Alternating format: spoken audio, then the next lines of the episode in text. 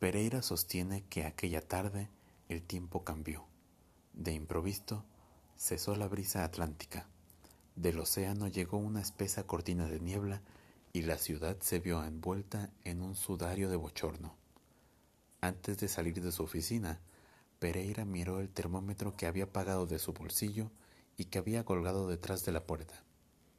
Marcaba 38 grados. Pereira apagó el ventilador. Se encontró en las escaleras con la portera, que le dijo adiós, señor Pereira. Aspiró una vez más el olor a frito que flotaba en el zaguán y salió por fin al aire libre. Frente al portal se hallaba el mercado del barrio, y la Guardia Nacional Republicana estaba estacionada allí con dos camionetas. Pereira sabía que el mercado estaba agitado porque el día anterior, en Alentejo, la policía había matado a un carretero que abastecía los mercados y que era socialista.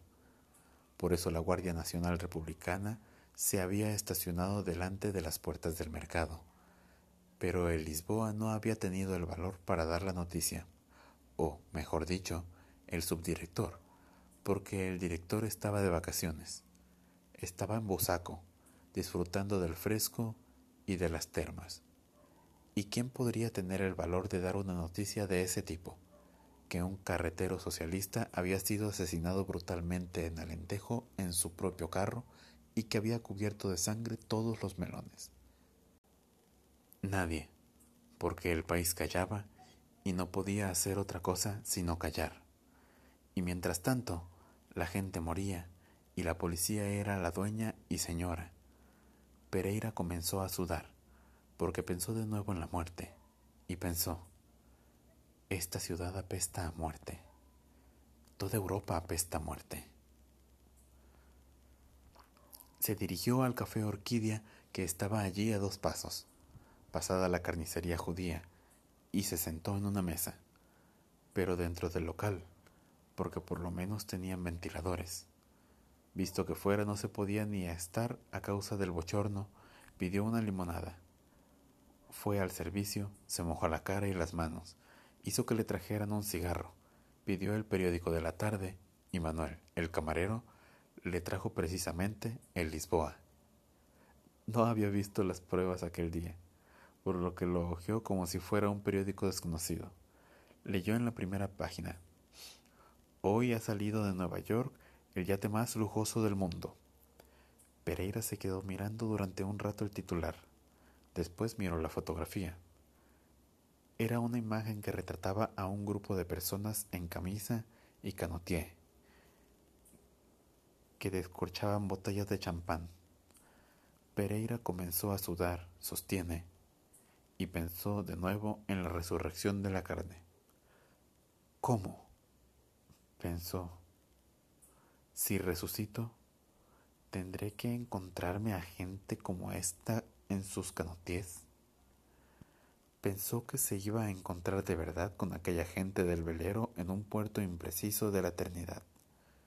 Y la eternidad le parecía un lugar insoportable, sofocado por una continua nebulosa de bochorno, con gente que hablaba en inglés y que brindaba exclamando ¡Oh! ¡Oh! Pereira hizo que le trajeran otra limonada. Pensó si debería irse a casa para tomar un baño fresco o si no debería ir a buscar a su amigo párroco, don Antonio, de la iglesia das Mercés, con quien se había confesado algunos años antes, cuando murió su mujer, y al que iba a ver una vez al mes. Pensó que lo mejor era ir a ver a don Antonio. Quizá le sentara bien. Y eso es lo que hizo. Sostiene Pereira que aquella vez se olvidó de pagar. Se levantó despreocupadamente, o más bien sin pensarlo, y se marchó sencillamente, y sobre la mesa dejó el periódico y su sombrero. Quizá porque con aquel bochorno no tenía ganas de ponérselo en la cabeza, o porque así era él, de esos que se olvidan las cosas. El padre Antonio estaba agotado, sostiene Pereira. Tenía unas ojeras que le llegaban hasta las mejillas y parecía extenuado, como si no hubiera dormido.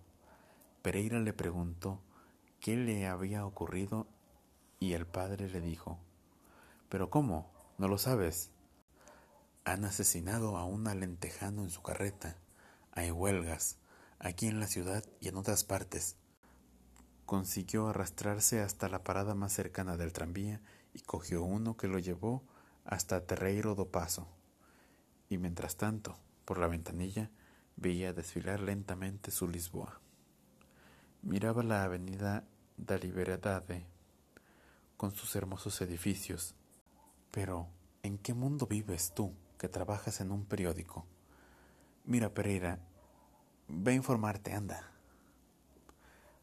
Pereira sostiene que salió turbado de aquel breve coloquio y de la manera en que había sido despedido, se preguntó, ¿en qué mundo vivo?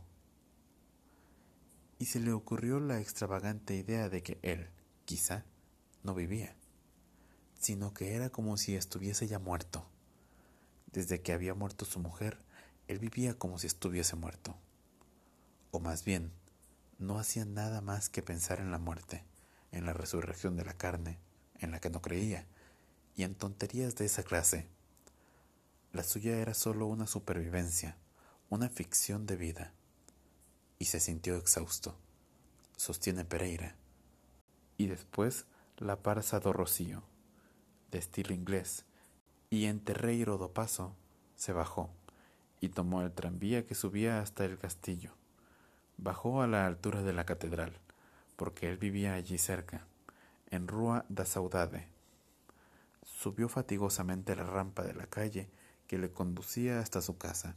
Llamó a la portera porque no tenía ganas de buscar las llaves del portal, y la portera, que le hacía también de asistencia, fue a abrirle. Señor Pereira, dijo la portera, le he preparado una chuleta frita para cenar. Pereira le dio las gracias y subió lentamente la escalera. Cogió la llave de casa de debajo del felpudo donde la guardaba siempre, y entró. En el recibidor se detuvo delante de la estantería donde estaba el retrato de su esposa. Aquella fotografía se la había hecho él en 1927. Había sido durante un viaje a Madrid y al fondo se veía el perfil macizo del Escorial. Perdona si llego con un poco de retraso, dijo Pereira. Sostiene Pereira que desde hacía tiempo había cogido la costumbre de hablar con el retrato de su esposa.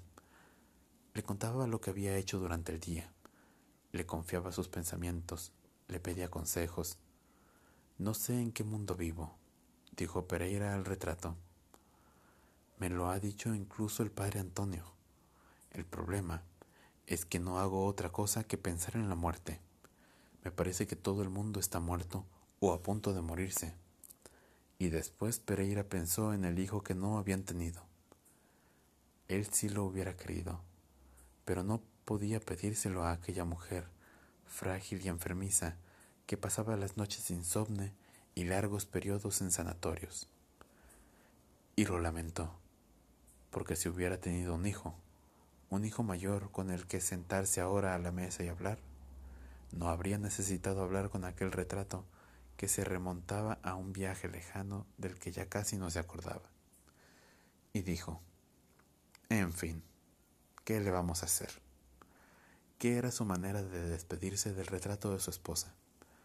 Después entró en la cocina, se sentó a la mesa y retiró la tapadera que cubría la sartén con la chuleta frita. La chuleta estaba fría, pero no tenía ganas de calentarla. Se la comía siempre así como se la había dejado la portera, fría. Comió rápidamente, entró en el baño, se lavó las axilas, se cambió la camisa, se puso una corbata negra y se echó un poco de perfume español que había quedado en un frasco comprado en 1927 en Madrid. Después se puso una chaqueta gris y salió para ir a la Plaza de Alegría, porque eran ya las nueve de la noche, sostiene Pereira.